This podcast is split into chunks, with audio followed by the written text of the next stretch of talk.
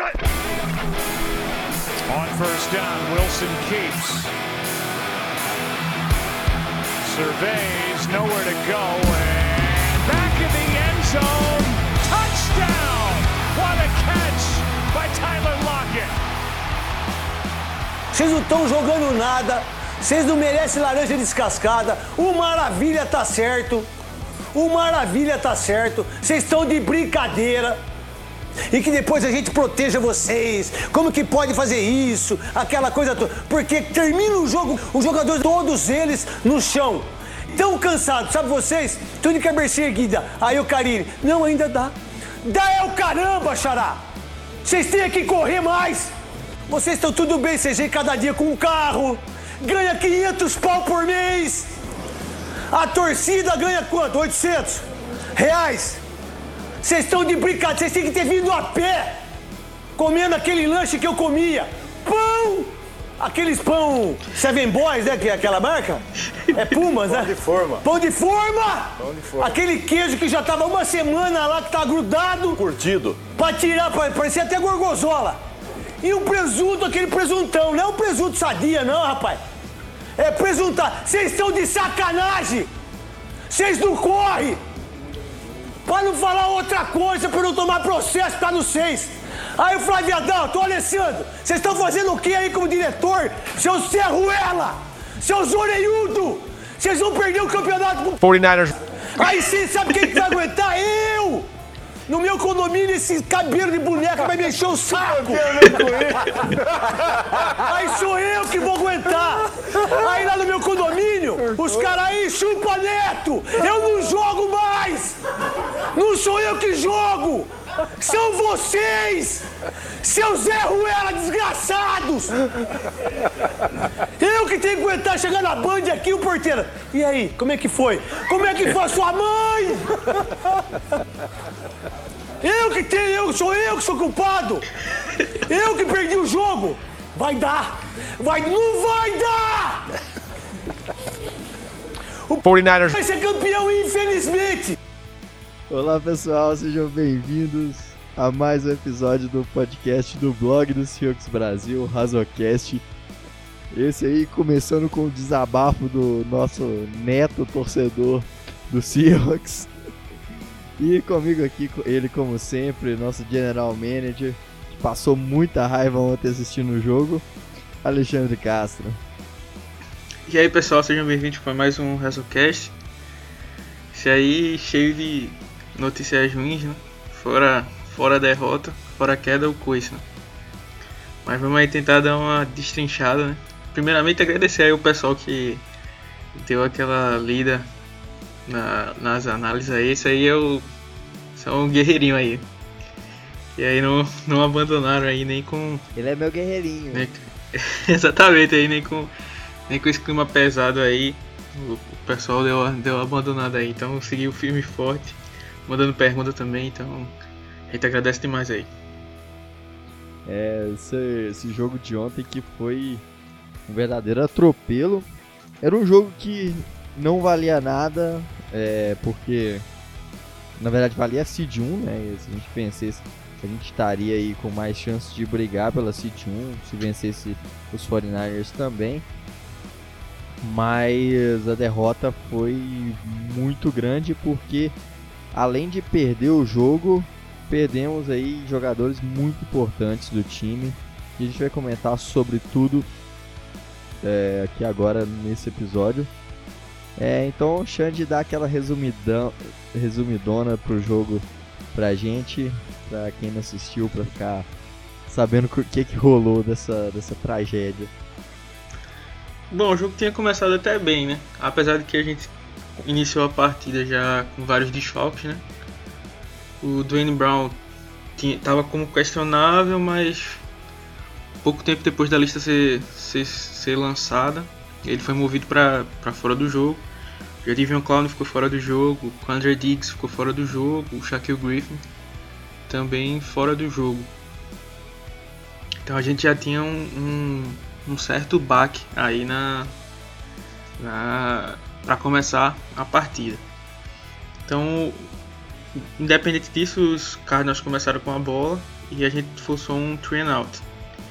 Então pareciam que as coisas iam iriam bem, né? A gente recebe a bola e Carson corre bem com bastante autoridade, vai cavando lá o, o espaço e a gente consegue um, nosso primeiro touchdown.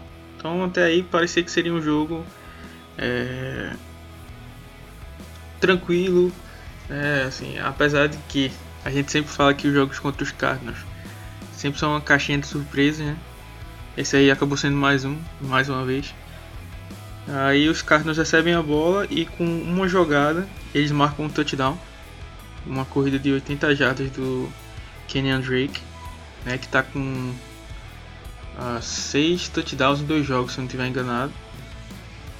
Então aí, isso ele foi trazido para uma sexta rodada. Você também não, não estiver enganado, mas acho que foi esse o valor que trouxeram dos Dolphins. Então um grande achado aí para os Cardinals. A gente recebe a bola e com sete jogadas marca um punt. Os, mas aí a nossa defesa ainda continua bem, força mais um punt. A gente recebe a bola, punt de novo, um primeiro and out. A, a, defesa ainda parece forte e força é, depois de quatro jogadas que o time dos Cardinals panteie.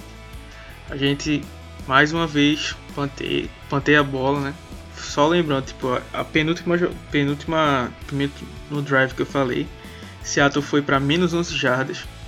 Esse de agora foi para menos 16. Aí forçou o punt de, de Arizona. E é, a gente fez mais um drive para duas jardas apenas. E aí os, os Cardinals marcam o seu é, segundo touchdown. Né? E aí as coisas parecem a começar a desandar. A gente tem mais um drive que termina em punt. Os Cardinals pegam a bola e conseguem marcar um, um field goal. Né? Um, chegaram acho que na linha de 4 jardas de, de Seattle. Né? Mas aí o, o Flowers conseguiu impedir a recepção de um touchdown que foi revertido. Aí a gente recebe a bola com 22 segundos e pouco faz. Né? Então começa o segundo, o segundo quarto, a gente espera que o time volte né, a ter campanhas positivas, né, pelo menos chegar. Né, e depois de, de quatro jogadas, o David Moore sofre um fumble né, numa recepção que tinha sido para 21 jardas. Né, aí ele acaba sofrendo um fumble. Time dos Cardinals pega essa bola e reverte no field goal.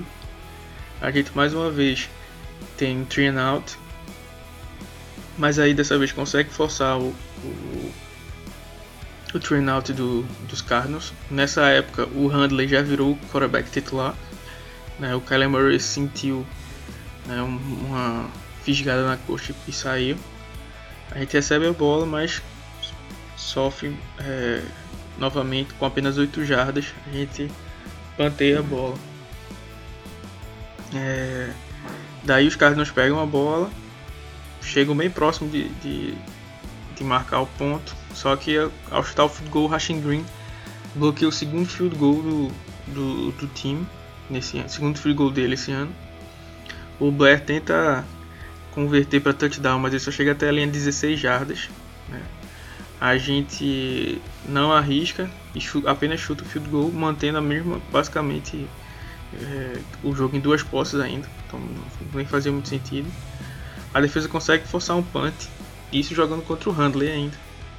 A gente consegue marcar um, um field goal, mas daí o, o, os Cardinals marcam um, um touchdown, a, a defesa sem, sem nenhuma resposta.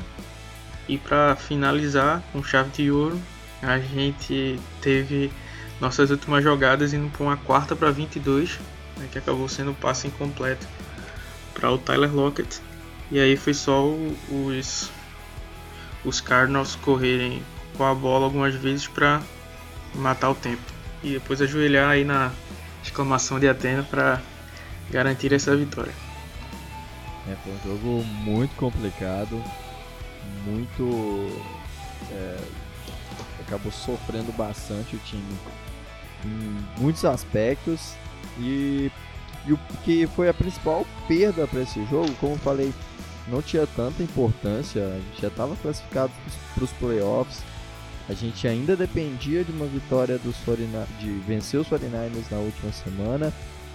E acabou que a gente fez um jogo terrível e praticamente aí é, selou nossa um desempenho aí que é difícil de reverter agora porque a gente indo para playoffs e sem agora peças muito importantes.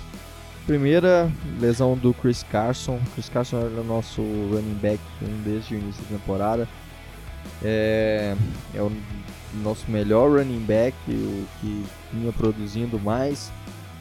É, apesar dos fumbles, né? Apesar dos fumbles. É... E aí cai também, cai também naquela conta que a gente vem falando texto atrás de texto, podcast atrás de podcast. Né? O Chris Carson correndo 75% dos snaps, uma hora o corpo dele ia pedir a conta. Né? É, foi, o que, foi o que aconteceu, ele sofreu uma lesão no quadril e está fora da temporada. É, e a gente já vem de uma lesão do Rashad Penny. Já ainda para piorar nesse jogo, o CJ ProSize também, que era o nosso running back 3, é, ele também se lesiona e está fora da temporada. E aí bate mais uma coisa que a gente vinha falando é, todo o texto, todo o jogo. Por que não testar, não dar mais snaps pro ProSize, pro Travis Homer? Que agora aconteceu uma. Agora o que aconteceu aí. É, a gente está sem três running backs, três running backs está desde o início. E o Travis Homer ele não tinha nenhum snap praticamente é, nessa temporada.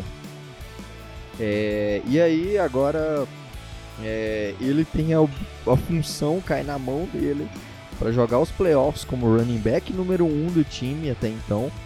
É, e é, como você vai colocar isso na conta de um calouro que não tem experiência nenhuma, que não teve nenhum snap no ano? E aí, de novo, por que não testaram o cara em situações que o jogo estava ganho, em situações que é, poderia ter, ter dividido é, dividido snaps para tendo ritmo de jogo, para tendo a sensação de estar tá dentro do jogo, para diminuir o peso para quando um momento desse que a gente não esperava que fosse chegar, mas chegou e agora ele não está preparado. É muito difícil por um calouro e, e. Tá, sexta rodada, né? Sexta rodada. Não era um cara que, não era um cara que era tão cotado, né? E ainda fora que o, o, estilo predominante das coisas de Seattle, por isso que o Carson acabava levando muitas corridas, é aquela corrida mais de, de força, né? Pelo meio da linha. E não é o que o Travis Homer faz, faz de melhor. Né? Então, é, até nisso complica. Então, tipo, agora vai ter que se rachar a cabeça para pensar como encaixar o Travis Homer no conceito do, do, do ataque, né? Então essa, é, essa, essa lesão aí já era meio que pedra cantada há algum tempo, porque a gente já tinha falado várias vezes disso, do uso do Carson, né? E além do que o, o Carson já tinha tido problemas com lesões desde o college, né? Teve uma temporada, a primeira temporada de calor, encerrada no, no quarto jogo com uma lesão. Ano passado ficou 3 a 4 jogos, eu acho, de fora. Né? Então, é, tudo isso pesa, né? E parece que a comissão técnica não tinha, não tinha pensado nisso. Sim, e aí é, o time já vem sofrendo, como a gente comentou no, no podcast da semana passada, a gente vem comentando o número de lesões, né? O time entrou é, sem o, o, o Shaquille Griffin como cornerback, entrou sem o Davion Clowney, é, o Bob Wagner não estava 100% porque no último jogo teve é, lesão. Uh, e ainda entrou sem o Dwayne Brown, que é o nosso principal nome da defesa. Do, do da linha ofensiva, da linha ofensiva aliás. É, então você pensa assim: é, a gente estava sem basicamente os principais nomes do time no geral. É... E fora que tinha perdido o Josh Gordon suspenso, Al Woods no meio da linha, Al Woods quando o Diggs estava machucado, quando o Diggs estava machucado, Né? Aí se você voltar mais no, no, no tempo, tem o, o Rashad Penny, como você já falou, o Will Teasley, que também já ficou fora da temporada. Né? Só para o pessoal ter noção, o Will Teasley só nesse jogo que conseguiu ser ultrapassado como terceiro em mais recepções do time. Então o Will Disley se machucou no jogo 6, eu acho, se eu não estiver enganado. A gente está na semana 16, ou seja, 10 semanas depois que alguém conseguiu é, ultrapassar o, o Disley. Né, para ver o grau de, de, importância e como o time conseguiu se virar nesse meio tempo. E falando assim, de, de da, acho que foi o que a, a lesão que mais impactou esse jogo é, é a questão do. Foi o do N. Brown. E, Sem dúvida, Porque já Marco Jones assumiu o lugar dele, a gente esperava que fosse o, o, o George Kent. Acabou que foi o Jamarco Jones. Ele fez aquele primeiro drive tranquilo, conseguiu é, conter a, a, a pressão mas aí depois ele não ganhou nenhum, nenhum momento. Foi é, pressão atrás de pressão. Chandler Jones engoliu ele em toda jogada, todo snap. Era Chandler, Chandler Jones engolindo é, o Jamarco Jones e, é, e assim, o time não teve nenhum tipo de reação para evitar isso. Exatamente, o, o Jamarco Jones, quem puder lá dar uma olhada, a gente fez uma análise dele no, no canal do YouTube lá da, da estreia dele como guard, né? Que ele jogou muito bem né, no, no, primeiro jogo dele, mas ele tem limitações físicas, né? Ele foi um cara que é, era bem cotado até assim, não como primeira rodada nada do tipo, mas tinha uma um, um, certo não era nem hype, mas assim era tem uma era visto em alta conta com, por alguns por ser de Ohio State, ter feito um bom ano, mas ele testou tão mal no, no Combine que acabou caindo pro, pra, pro final do, do, do quinto round, basicamente. Né? E isso conta muito para um jogador de linha ofensiva, questão do atleticismo, é, né? Total. É, exatamente. Ele é um cara que ele é absurdamente técnico. Né? Ele tem os, os braços muito longos, né? tem a envergadura boa para jogar de, de teco, mas é, se ele não, não vencer na técnica, ele não consegue ter é, ferramentas suficientes físicas para se, se recuperar, para se colocar né, em, em, jogo de novo. E você jogando pelas pontas da linha, foi até que eu escrevi lá no texto, é mais provável que você encontre jogadores mais técnicos. Né? É mais difícil ter um defensive tackle mais técnico né, do que um, um edge. Normalmente o Ed tem mais um plano bom de ataque e tal. Então foi bem isso que aconteceu, né? Ele vinha jogando bem, vamos dizer, né? Como, como guard, mas como foi movido para left tackle, foi um desastre, né? Ele até começou o primeiro bem, né? Mas eu acho que foi só o tempo do Chandler Jones se... É, como se assim, se encaixar ali, perceber o que ele fazia, um drive de teste, vamos dizer, e depois o Chandler Jones jogada após jogada, né, saiu com 4 sacks, 4 sacks em cima do, do, do Michael Jones, né? E é, fora foi sair fora o baile, né? Porque teve outros lances que ele só só, né, entre aspas, gerou pressão, né? O Versus tentou, né, escapar e fora proteção ao passe, né? O Dwayne Brown vinha muito bem em corridas laterais, né? Saindo do da linha para fazer pull e bloquear lá na frente no segundo nível. O Jamarco Jones não tem explosão para fazer isso. Então o time perdeu todo esse tipo de, de, de jogada, né? E era justamente o que o Travis Homer sabe fazer. Então, tipo, a maior força do Travis Homer não tinha como ser explorada porque o, o Jamarco Jones acabava é, atrapalhando. A gente sabe que o George Fent e o Germany Fair vão acabar o contrato nesse né, ao fim dessa temporada, né? Então talvez possa ter, ter sido um teste pro Jamarco Jones para ver, porque ele é o cara que tem mais tem um contrato mais longo, né, ainda.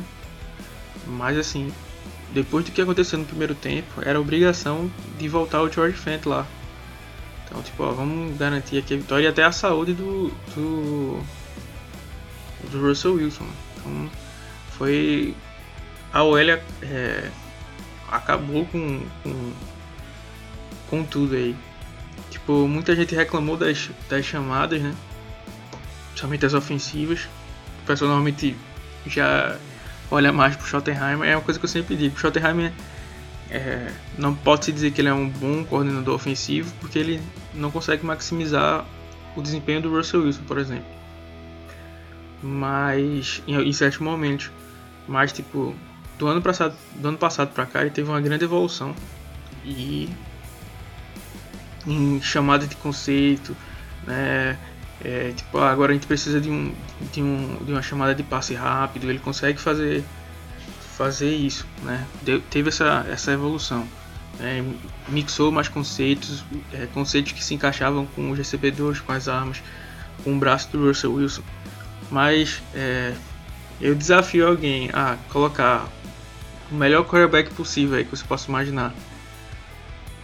O melhor coordenador ofensivo que você possa imaginar atrás daquela linha ofensiva de ontem. Não tem como. Tipo, não tem tempo nem dos conceitos é, se desenrolarem, se desenvolverem para você dizer que aquela chamada foi ruim ou foi boa. Porque é, não, não tinha tempo. O Russell Wilson pegava a bola e já tinha um ou dois né, jogadores é, já na, na, na, marcação. No jogo corrido, a, a mesma coisa. Ontem o time do, dos Cardinals teve 12, 12 tackles e meio para perda de jardas. Seja, teve várias corridas que o, que o Travis Homer foi, foi tacleado atrás da linha. Então, assim, isso complicou bastante. É, eu nunca vi, na história mesmo, é, vendo a linha ofensiva dos, dos Texas no ano passado, vendo a linha é, ofensiva de Seattle em 2016, que era 2017, que era muito ruim. É, eu nunca vi uma atuação tão ruim de uma linha ofensiva em todos esses anos de NFL. É, foi muito abaixo, assim, em, em relação a tudo. É, Joy Hunt sofrendo com força de, de novamente cedendo pressão. É, e o Pare, Flucker também, e Pad também não protegendo. E, e, assim, não foi contra uma grande defesa. A defesa dos Cardinals é ruim. Ela, ela tem o Chandler Jones, que aliás eu acho até super subestimado, porque ele é um dos melhores pass rushers da liga há muito tempo. Tanto nessa temporada aí, depois desse jogo, já completou 19 sacks. É, mas assim, no geral a defesa não é boa, não tem, não tem grandes nomes. É, o coordenador, o coordenador defensivo é o é o foi o treinador do, dos Broncos na temporada passada. E ah, o Vance Joseph. Vance Joseph. Ele é o coordenador ofensivo? Eu acho que não é não. Eu acho que ele é o coordenador defensivo. É, coordenador defensivo, isso. Eu falei ofensivo? Eu quis dizer defensivo. É, é Vance Joseph é o coordenador defensivo. É, eu, é isso que eu, que eu ia falar. É, tipo assim, e ele não é um cara assim, bom, ele é bem fraco na verdade. E e assim, no ano inteiro a temporada foi muito ruim, apesar de ter alguns bons nomes na secundária especial, mas é o, o front, tirando o Chandler Jones, não era nada bom. E assim, não era para ter sofrido da forma que sofreu, então é, é assustador. É, as chamadas defensivas do do Ken Norton Jr. e do Pete Carroll foram terríveis e também foi um dos fatores. É, na verdade o time assim sofreu muito naquele primeiro touchdown que os Cardinals fizeram com, com o Kenyan Drake. A King King ele ficou ele errou tanto assim de uma maneira tão bizarra que eu falei assim não, não acredito nisso. Eu voltei o lance umas três vezes para tentar entender o que, que ele pensou naquela jogada? Ele ali, aquela jogada ali é chamada tipo assim, se você quiser, pode servir de vídeo, né, de tape para tudo que você não deve fazer. É, tipo, se você ver pela câmera de trás, o KJ Wright e o Rashad, o Rashid Green estão é, vão, vão defender o mesmo gap. Né? O Akin King, é, esse tipo de formação que o time do, dos Cardinals estava nesse lance é chamado de noob formation. Né? Tipo, é, sem o recebedor aberto daquele lado, só tem um Tyrant. Os recebedores estão do outro lado. Tipo, quando você tá né, é, defendendo né, esse tipo de formação, se for corrida, o cornerback daquele lado tem que ser o máximo agressivo possível. E se você perceber, o King corre e para. Tipo, não, não chega a se engajar em bloqueio nenhum. Então isso atrapalhou. O Kendricks blitz, fez a blitz por um lado, o Bob Wagner foi pro lado contrário da jogada. Então também demorou para chegar. E a cereja do bolo para mim foi o Lano Hill, né, que eu não entendi porque o Marquis Blair não foi titular nesse jogo. Porque já falei várias vezes, né? Tipo, o Blair não é uma escolha, não vale uma escolha de segunda rodada. Mas o time foi, gastou uma escolha alta nesse é, no jogador.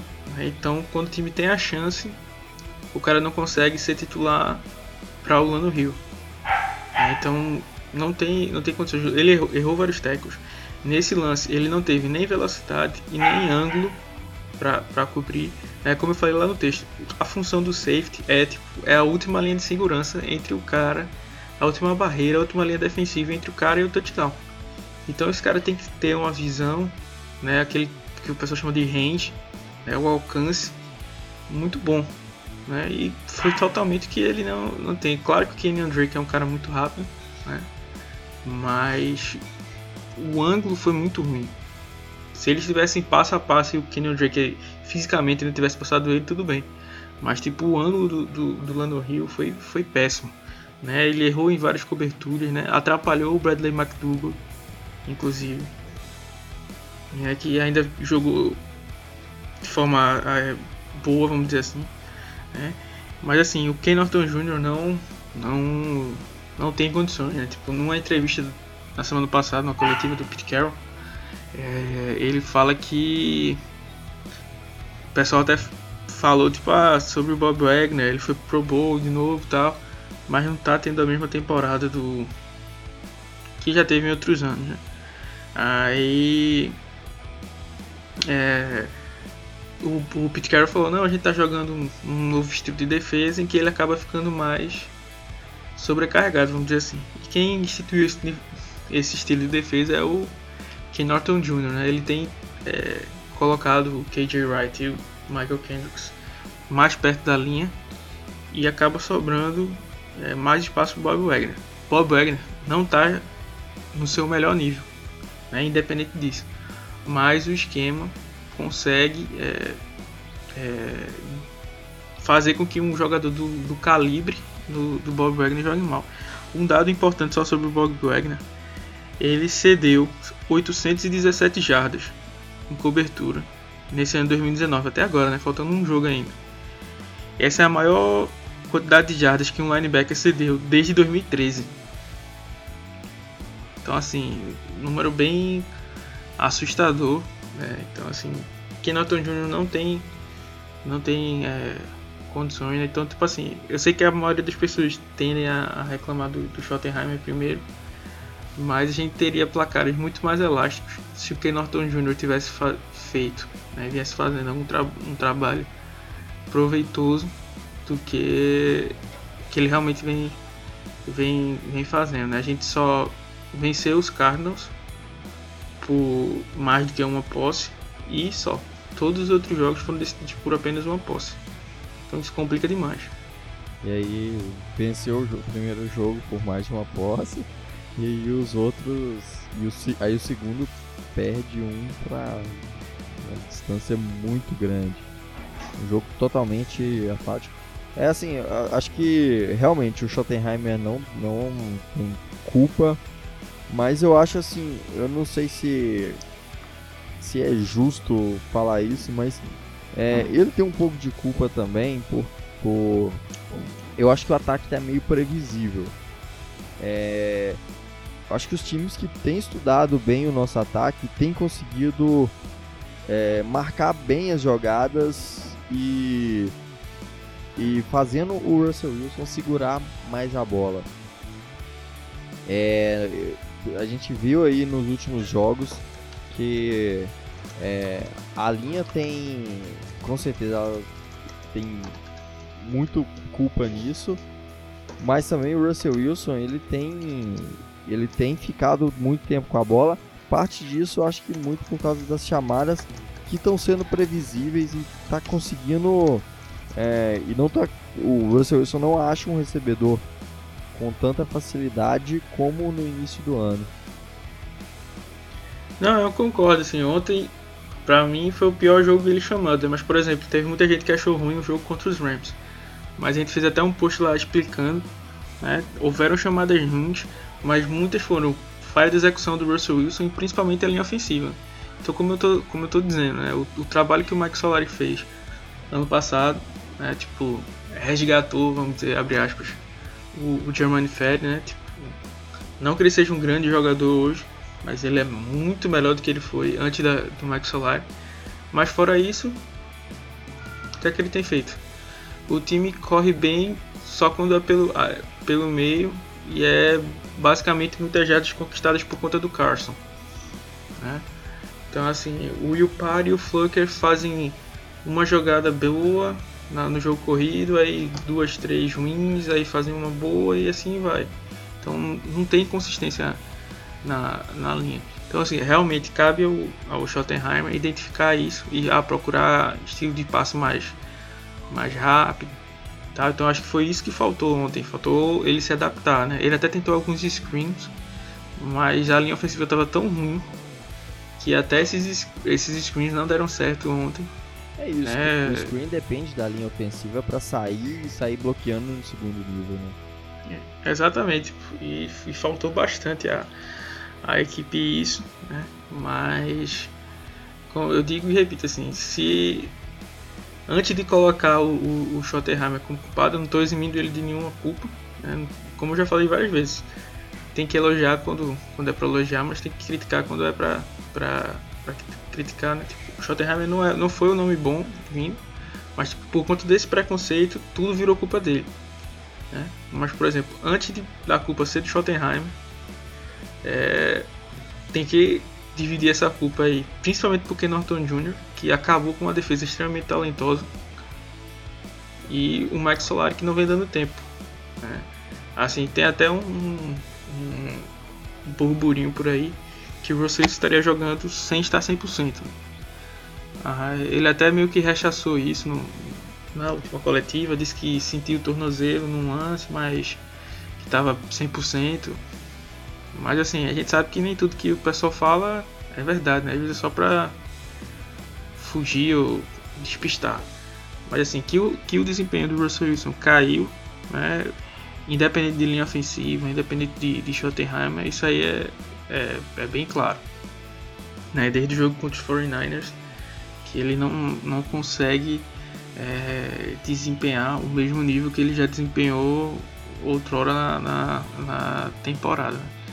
Assim, a gente precisa pontualmente. Então, assim, antes de pedirem a cabeça de Schottenheimer, tem que fazer uma lista pedindo primeiro do Ken Norton Jr. Com certeza. E, e, a, e a do, do Mike Solar aí precisa dar uma, dar uma orientada aí pra ver o que é que ele vai fazer. É, do Mike Solari também acho que vai muito das peças também, que Seattle não tem peça pra, pra, Precisa de, assim, de ter trocas envolvendo, por exemplo, nesse jogo tinha que ter ajustado e colocado o George Fent, é, e assim, sair testando. Faltou colocar o, o Lucky Wilson, por exemplo, mais como um Tyrant bloqueador do lado do. do. do Jamarco Jones, ou até o próprio George Fent como sexto bloqueador, homem. sexto homem ali para dar uma força, mas tipo, faltou esse tipo de ajuste. Faltou esse tipo de. de, de no, é, parece que o time não os, os coordenadores não conseguem fazer esses diagnósticos durante o jogo. Tá entendendo? Então isso, isso complica demais. Sim, total. Isso aí é imprescindível para qualquer jogo.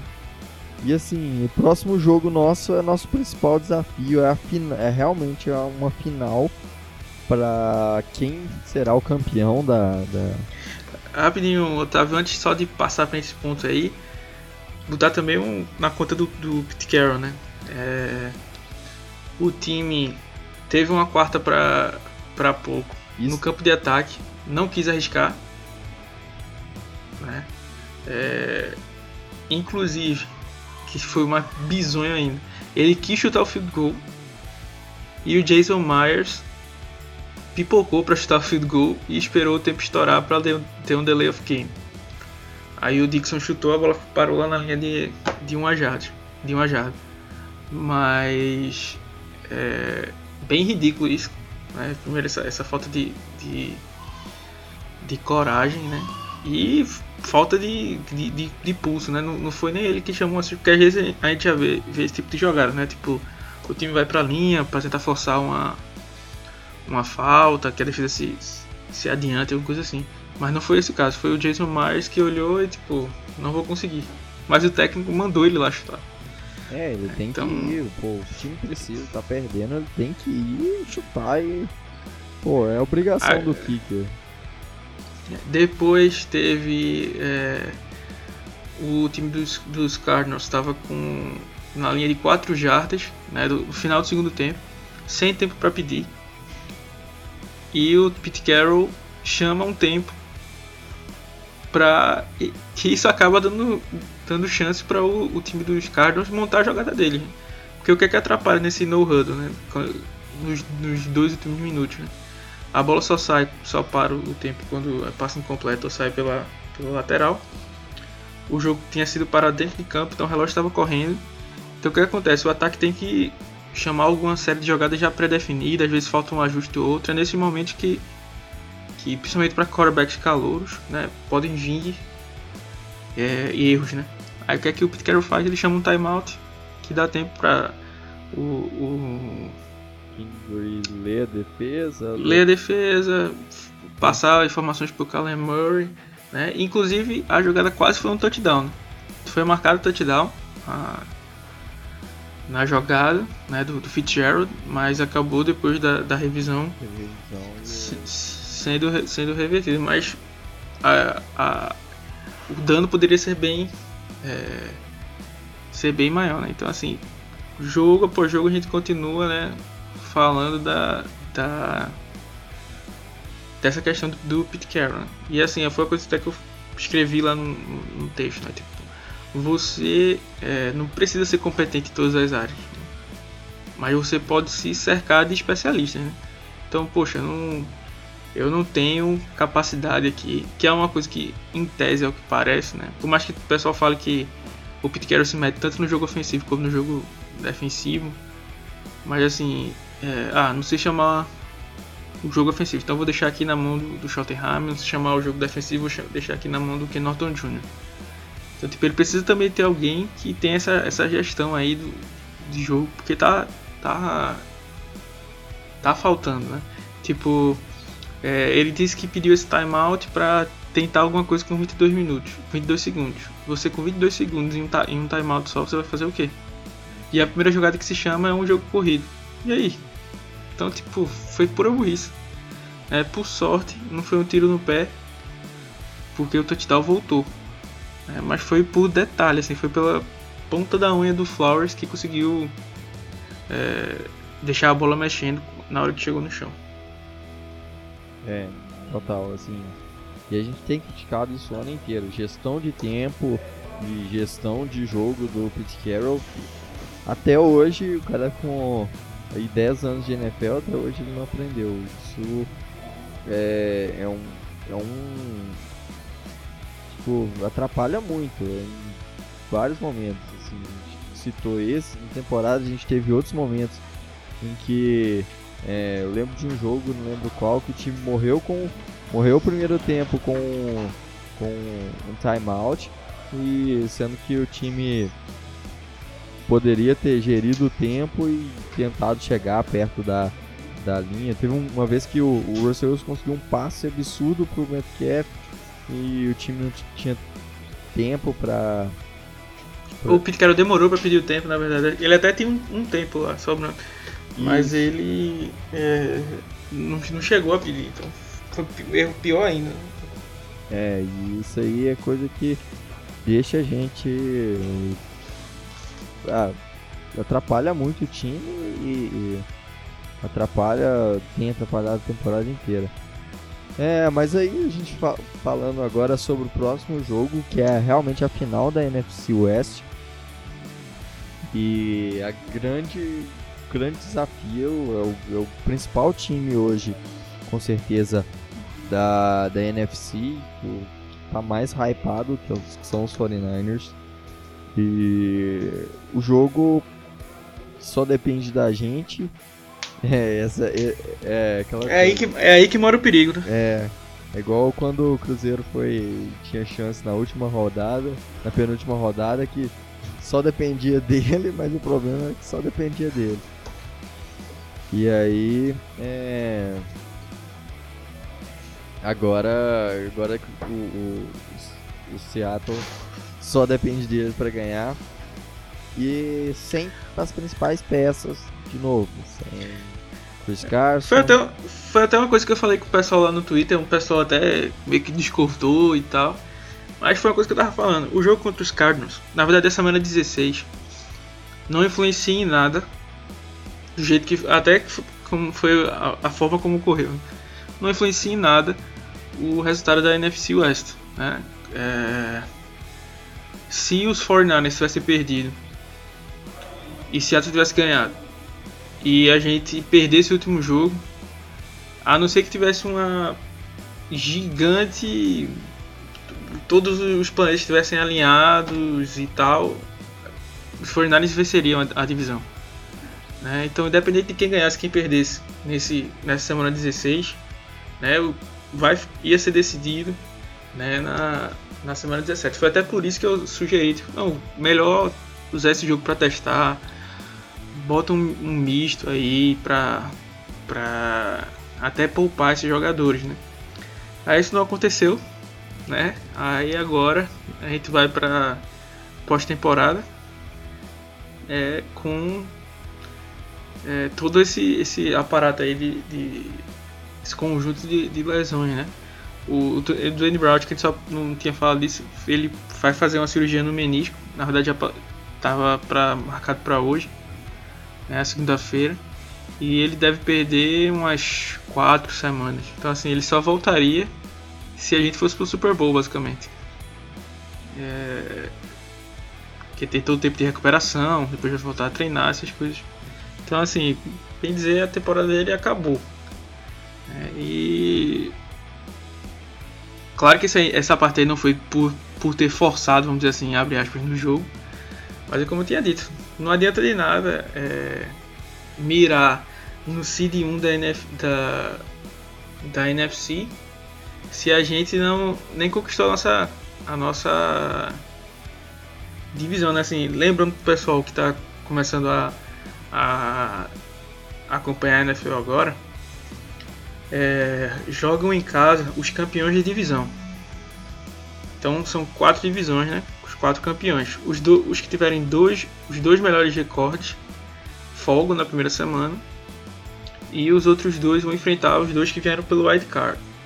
Né? E o que vai acontecer esse ano é que ou Seattle ou os 49ers, né, quem for o wild card, vai enfrentar né, provavelmente o, o, os Eagles, né, que seria hoje, né, que, é um, que é um time que tem um recorde abaixo desses dois.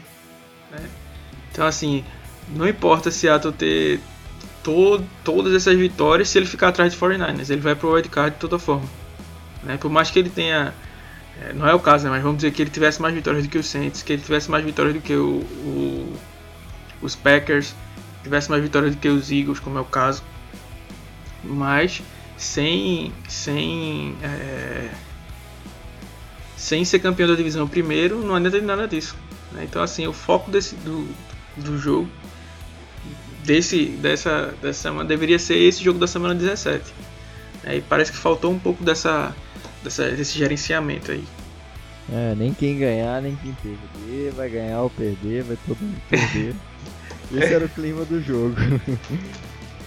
e agora, semana 17, sem, um, sem peças importantíssimas, sem Chris Carson, sem é, Dwayne Brown. Enfrentando aí Dwayne Brown que foi o grande responsável naquele jogo contra os 49ers, com certeza, porque ele segurou o, o Nick Bossa é, de uma forma assim de nível de elite de, de jogador isso porque de ele, Isso porque desde a semana 5, mais ou menos, ele tá jogando machucado, né? Sim. Então, tipo, chegou nesse nível agora porque ele se estourou de vez. Ele tá com um problema no bíceps e um problema no joelho, né? Já há um tempão, só que o problema do joelho chegou a um nível muito alarmante ele vai precisar passar por, por cirurgia. Mas ele veio a temporada inteira né, machucado e ainda conseguiu jogar num, num, num, num grande nível. E o nome que ele também até esqueceu de comentar no pacote de lesões, que como já faz tempo ele acaba esquecendo, é o Justin Britt, né? Sim, verdade. A gente, a gente perdeu nosso center titular, né? Também do, desse pacote de lesões. Então, assim, se a gente pegar é, o que se esperava de Seattle, né? Se dissesse que, tive, que iam ter todos esses imprevistos, quantas pessoas diriam que Seattle teria conseguido as 11 vitórias, né? E ainda podendo se sagrar é, campeão da divisão, né? Uma vitória basta. Né? Quem ganhar esse jogo vai levar a divisão para casa, né? E existe a possibilidade, né? Assim, a gente tem que dizer porque existe a possibilidade, mas é bem remota de é, conseguir é, a, a folga, né? Mas aí a gente precisaria que os Packers perdessem é, um jogo e os Saints, como já ganhou um, precisa perder o último jogo. Só que o último jogo é contra os Panthers, que levou uma lavada dos Colts. Não tá muito aí, né? Como a gente já falou lá no, no pod com o Felipe, tá já pensando no draft. Então a possibilidade dele cometer o crime aí é ínfima. Né? Os Packers, agora quem tá gravando, gente tá gravando antes do, do Monday Night. Né? Assim, vai enfrentar os Vikings, que aí é jogo duro. Né? Mas fora isso, a última partida é contra os Lions. Que hoje é o terceiro overall do draft. Então os Lions não vai estar nem um pouco interessado em vencer é, essa última partida. Né? Então assim, as chances matemáticas né, existem mas são basicamente números, né? É difícil demais. Eu, acho que não tem jeito mesmo. É... E assim, a gente precisa vencer os 49ers, um jogo em que a gente venceu, que foi. A gente venceu, mas quase perdeu, foi muito apertado. Foi aliás um dos melhores jogos dessa temporada, no geral mesmo. É, é, só que com o detalhe que a gente não tem as peças que a gente tinha naquela época. A gente está sem boa parte dos jogadores por causa de lesões. E vamos enfrentar os 49ers com o George Kittle agora.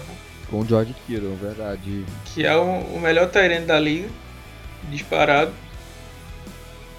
É o, o que acontece. Assim, para quem não assistiu, os 49ers sofreu assim para vencer os Rams, que não vem num bom ano.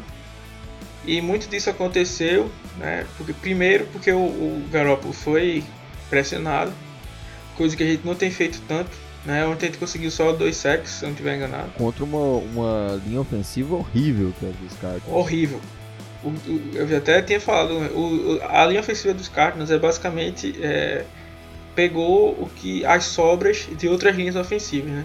Então pegou o J.R. Sweezy, de Seattle, Jacob Pug dos, dos Giants, foi juntando um, um, nome aqui e outro ali, fez um bolo e, e botou lá para proteger. E mesmo assim a gente não conseguiu né, um, um bom desempenho, né? faltou o Mansa né, chamar a, a, a, responsabilidade. Claro que nesse jogo aí tá, tá cotado que o Clown vai jogar, né, o Contra Diggs pode voltar, mas ainda assim né, passa muito por, por, isso, né? Se a gente conseguir pressionar, e aí vem, vem outro ponto. Né? Até eu acho que era o Anthony Curti que estava comentando o jogo. né, ele é, apontou algumas vezes é, que o time dos, dos Rams conseguiu fazer, né, tipo, marcou muito em zona, mas o que é que ele fazia? Ele encaixotava o, o George Kittle. Né, então, tipo, o cara tava marcando em zona, mas se o George Kittle tivesse para minha direita, eu ficava próximo, um pouco mais próximo, né, mais pendendo mais para aquele lado, para deixar ele é, sem, sem tantos alvos, né? E tipo, o Garoppolo sofreu, porque a grande arma dele é o, o, o George Kittle, né? Que consegue receber screen, que bloqueia bem, que quebra quebra tecos, tem, tem uma excelente capacidade de, de após a recepção. Então, assim... E lembrando que ele foi escolhido lá no terceiro dia, tá? Então, assim... Pra provar com draft não é uma, uma ciência exata. É, com certeza. Assim, a gente tenta estudar ao máximo os prospectos, ver as forças que eles têm, as, as habilidades atléticas e tudo, mas assim, tudo isso é, é mais especulação mesmo. Tanto que se fosse, se fosse uma ciência exata, quem seria é, primeira escolha de 2012 não seria é, o, o Andrew Luck, seria o Russell Wilson. Poderia ser o Andrew Luck, mas a 2 não seria o, o Robert Griffin, seria o Russell Wilson. Exatamente. Então aí tem esse, esses, esses embates tanto ofensivos, né? Assim, eu não consigo é, conceber que o Jamarco Jones vai fazer um segundo jogo como titular. Porque, assim, Nick Bolsa e de Ford vão destruir. É, e o pior é que não tem nem pra onde correr. Né? Assim, o, o Chandler Jones. Literalmente, que também não tem quem é, corre. é, tipo, a, a gente. O, o, nosso jogo é muito pautado em, em vender o jogo corrido para explorar passos profundos. Né? Esse é o playbook, a estratégia de, de, de Seattle. Né? Então, assim, sem. sem é, running backs né, que caus, causem esse, esse medo, vamos dizer assim, para a defesa. Então a defesa vai ficar mais esperando o passe. Né. Isso se o passe acontecer, porque vai ter esse embate da linha ofensiva, e como eu estava falando, não, cons não consigo é, imaginar o Jones titular novamente. Né, porque contra o Chandler Jones, era o Chandler Jones de um lado e o Cassius Marsh do outro. Então assim, o Cassius Marsh não é é um jogador de rotação tal, mas não é um cara que mude o, o status de uma franquia. Nesse caso dos 49ers é o Nick Bolsa por lado, um dos candidatos a é, rookie defensivo do, do ano. E do outro lado o de Ford. Né? Fora que, e são. Fora que tem. Oi? Fora que tem o Armstead no meio, tem o. o Thomas. Isso. E eles são muito atléticos, né? Que é justamente a grande fraqueza do, do Jones, né? Não são aqueles caras que ah, é um Fletcher Cox da vida, vamos dizer assim, que é um cara muito forte, disruptivo e tal, que destrói mais ali pelo, pelos power moves, vamos dizer, da, da, vida. Eles são caras que são pautados na, na velocidade, né? na agilidade e tal. Então, assim, não tem como, como colocar o, o Jamarco Jones até pela, pela saúde do, do, do, Russell Wilson, né? Eu mandei até um vídeo para o grupo da gente lá do, de, um, de um dos, de um dos sacks né, que o Chandler Jones teve ontem. E é impressionante, o, o John Marco Jones simplesmente vê o, o, Chandler Jones vindo e não bloqueia ele. Ele vai bloquear o, o cara do, do, do, interior da linha. Então assim, ele deixou o Russell Wilson vendido, né? Então, tipo, tinha até comentado lá, já cansei de ver, de ver é, na, na história aí quarterbacks bons e ruins, é, mas, tipo, tendo sua carreira terminada por conta de um de um, de um lance desse. O cara vir. cara naquele porte físico vir pra cima de, de, de um quarterback sem nenhum bloqueio, sem ninguém relar o dedo. É, complica demais. É, você vê ano passado é, Alex Smith quebrou a perna, historicamente o Dale Kaisman. É, foi por indisciplina mesmo de não conter uma, um, Uma coisa assim, imagina se a gente perde o Russell Wilson por uma temporada. É assim, o time tá. Tá. Acabou a franquia. Acabou a franquia, realmente, assim. O Russell Wilson, é, tanto que a, a, a, a gente esqueceu de comentar sobre isso, mas nesse jogo ele bateu o recorde da franquia em jardas passadas, bateu o Matt Hasselbeck. É, e agora se torna o maior quarterback em questão de jardas passadas da história da franquia e, e para mim, sem dúvida, é o jogador, é, o maior jogador da história da franquia. Com todo respeito a Walter Jones, a Steve Largent, mas Russell Wilson é um é simplesmente um, um, gênio assim de como quarterback e é, sem ele a gente não seria Seattle hoje. Então partindo aí para a fase final do podcast, vai falar só sobre os palpites aí é, dessa semana, é, semana que finaliza a temporada regular. Na próxima já vem os playoffs e a gente tem muita coisa para comentar. A gente vai ficar sabendo aí dos nossos do nosso concorrente a playoff. E o primeiro jogo que a gente tem na semana que vem é Cardinals contra Rams. Quem que vence esse jogo? Esse jogo aí acho que vai ser um passando a bola pro outro, né? Pra ver quem, quem vai querer ganhar alguma coisa, porque é,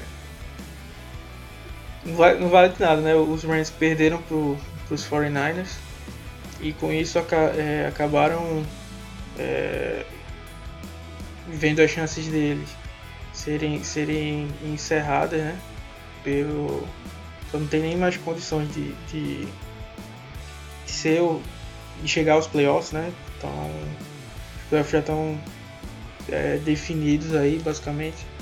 E vai ser um jogo bem interessante de não se ver, né? Porque vai ser um querendo perder para ficar mais, mais alto no, no, no, draft. É, eu acho que aí nesse caso aí nem. Eu acho que os Rams ganham porque para eles não importa tanto a posição de draft, já que eles trocaram a primeira rodada pros Jaguars. Então quem tá interessado aí na, na derrota dos, dos, dos, Rams são os torcedores dos Jaguars aí. Provavelmente secar o, o, os Rams. É, e o outro jogo nosso, né, contra os 49ers. O é, que, que você espera desse jogo? Bom, assim, como tem, tem aquela, aquela questão, né? Às vezes o, o inesperado acontece, né? Nesses, nesses duelos de, de, duelos de divisão. Né? No, no, futebol a gente fala que clássico é clássico, né? E já diz a máxima, né? Clássico é clássico e vice-versa. É, então a gente vê que às vezes acaba é, tirando força de, de onde não tem, né? criando é, oportunidades de onde racionalmente não, não existe, né? Assim, a, a gente não tá pedindo faxina geral aí, igual o Neto no começo, mas, mas a gente sabe que é, a gente aqui não, não trabalha com clubismo, a gente sabe que o, ambos favoritos para esse jogo são, são os 49ers, né? mas a gente tem que sempre lembrar que o jogo só, só acaba quando termina, né? então assim pode, pode haver isso, como era o, o primeiro jogo, né? Os 49ers eram bem mais favoritos. Mas a, a gente pode até alegar isso, mas que faz é, diferença agora é que a gente tá com todos esses desfalques, né? A gente tem o, o jogo corrido que é a parte importante. A gente perdeu recebedores. A gente não consegue proteger o Russell Wilson. Né? O Michael Parry também sentiu uma lesão durante o jogo, né? então a gente também não sabe como vai ser o decorrer dessa, dessa semana. A gente tem problemas no pass rush. Né? Então, assim, o Bob Wagner em tese ainda não está 100%. Então, é bem, bem complicado. Aí, infelizmente, eu acho que a gente vai ficar só pelo wild card mesmo e vai dar a vitória para os 49ers. Pois é, eu também concordo. É, só falando assim, a questão de, dos playoffs. No momento a gente está pegando os Eagles, e eu acho que deve continuar assim, porque na semana que vem os Eagles enfrentam os, os Giants e os Dolphins, os Redskins, então acho que a, tendência é que seja que os dois times ganham, os Dolphins não, os Cowboys, né? É, vencem. Isso. E aí a- acho que a tendência é se manter Eagles como, como nosso concorrente. Melhor assim, é um candidato mais fraco. Acho que os Eagles têm menos potencial que, que os Dolphins, que os, que os Cowboys. Mas pra isso a gente ia ter que torcer pra uma vitória dos Packers, né? Contra os Vikings. Porque a gente precisa ser o melhor do wild card pra pegar o pior campeão de divisão, né? Que É provavelmente vai ser os. Que vai ser os Eagles. Se os Vikings por um acaso vencerem esses dois jogos a gente tiver perder pros Cardinals e perder pros 49ers. é, eu, eu agora eu confesso que não, não, não me lembro toda a, a matemática aí, mas pode ser até que aconteça de não se não eles nos, nos ultrapassarem, né? E é, a gente enfrentaria os Packers, que aí seriam ou os próprios 49ers, né? Mas no caso pelo confronto direto seria os Packers. E que não seria um bom negócio lá em, em Wisconsin, né? Enfrentar eles lá é, Pesado. é complicado. E assim, os Packers têm o, o Aaron Rodgers, que é, é um cara que tem um potencial, é um dos maiores quarterbacks da história. E tem potencial aí de ser. de crescer demais nos playoffs, porque. esses E é, caras- é aquele é aquele gigante adormecido, né? sim, É melhor você. Ele tem a chance de virar o, o- o Super Saiyajin aí, de atingir o. o elevar o cosmo dele aí e conseguir. e virar Cavaleiro de Ouro. O potencial tá lá, né? Pode ser até que ele não- não tenha feito, como não fez, né? A temporada nível Aaron Rodgers. Né? Mas é muito melhor. É muito menos provável. né, o Carson Wentz atingir certo nível que o, o teto do, do Carson Wentz nunca vai chegar no, no teto do, do, do Aaron Rodgers. Né? Então, pensando dessa forma, pensando pelo fato de que a gente já venceu os Eagles, né? até na, na casa dele, né? talvez fosse até é, o, o melhor, melhor adversário possível aí. Com certeza. É isso aí, pessoal. Chegamos ao fim desse podcast. A gente comentou do filme. É, esqueceu de comentar, mas que o nome desse episódio é o. Como vocês já devem ter visto aí. É Grey's Anatomy, porque os Cardinals operaram Seattle em Seattle. e essa série aí que é a favorita dos, de todos os estudantes de medicina. Aliás, eu conheço muitos que são formados em medicina de Grey's Anatomy. e é uma série que tem, nunca termina também, que já tem 940 temporadas. E... Mas, ô Rogério, eu sou contra os hospitais. porque é, é porque você bate em alguém, a pessoa tá lá, a pessoa tá viva. Você leva pro hospital, ela morre. É, realmente. Tava bem bem. Então eu sou, sou contra aí. né, Se tem algum médico escutando aí, fica aqui o nosso protesto. É que não ficaremos calados. Não pode ficar calado, não. Tem que falar mesmo. Tá Tem que acabar a o justiça. E aí, é. Aliás, que ô Rogerinho, posso dar o recado final hoje? Pode dar o recado final aí, Corredazinho. Então, o recado final hoje, só pra. Apesar de toda a tristeza aí, é clima de Natal, então eu queria desejar aí a todos os nossos ouvintes, os nossos leitores que acompanham a gente aí um Feliz Natal. Aproveita aí com sua família, com seus amigos, com quem você quiser. Pense aí. É, de, de. Queria para finalizar aí, eu queria agradecer muito a todo mundo que tem ouvido a gente aí durante todo esse ano, no- que tem dado feedback, apoiado a gente. É, isso aí dá uma força muito grande. Agradecer muito aí ao pessoal lá do, que faz parte da família do, do blog do Seahawks Brasil, o Alexandre, o Wagner e o Matheus, que ao longo desse ano é, a gente trocou muita ideia lá. E, pô, agradecer demais ao Wagner e o, o Alexandre por ter dado a oportunidade de estar aqui falando, escrevendo para vocês. Esse ano foi, foi muito legal tá, tá, ter feito isso. É isso aí, pessoal. Feliz Natal. Aproveitem bastante essa época de festas. E vamos torcer para que a gente vença os 49ers aí por um milagre. Sabe que época de Natal costumam alguns milagres acontecer, então vamos torcer aí. Go Rocks! É isso aí, galera, né? Como reforçar aí o agradecimento de, de, de Otávio aí, a todo mundo que acompanhou a gente aí no, nos momentos bons e nos, nos momentos ruins. É, a gente, por mais que o clima de, de despedida né, da, da temporada tenha ficado um pouco mais perto aí por conta de, de todas essas lesões, né, a gente vai seguir aqui firme e forte né? Sempre torcendo aí para para que Seattle consiga nos, nos surpreender, né? Positivamente, né? E é, mas já, a gente quer agradecer demais todo esse esse apoio de vocês, né? Durante a off-season, né? durante os playoffs a gente vai estar forte. Durante a off-season a gente vai permanecer forte, né? É, a gente criou uma massa muito boa aí por estar tá mantendo o conteúdo durante a off-season aí, que é bem, bem difícil. Mas a gente agradece a todo mundo aí que permaneceu aí desde, desde o começo aqui, o que a gente sempre cita aí, o, Darlan, que é um dos caras que mais dá, dá força pro blog aí. Já agradeço desde, desde já aí. É, que tem, tem um Feliz Natal aí, uma família abençoada aí, que ele tem, já teve o bebezinho dele aí. E um cara que defende a gente aí, nosso advogado sem custos, né?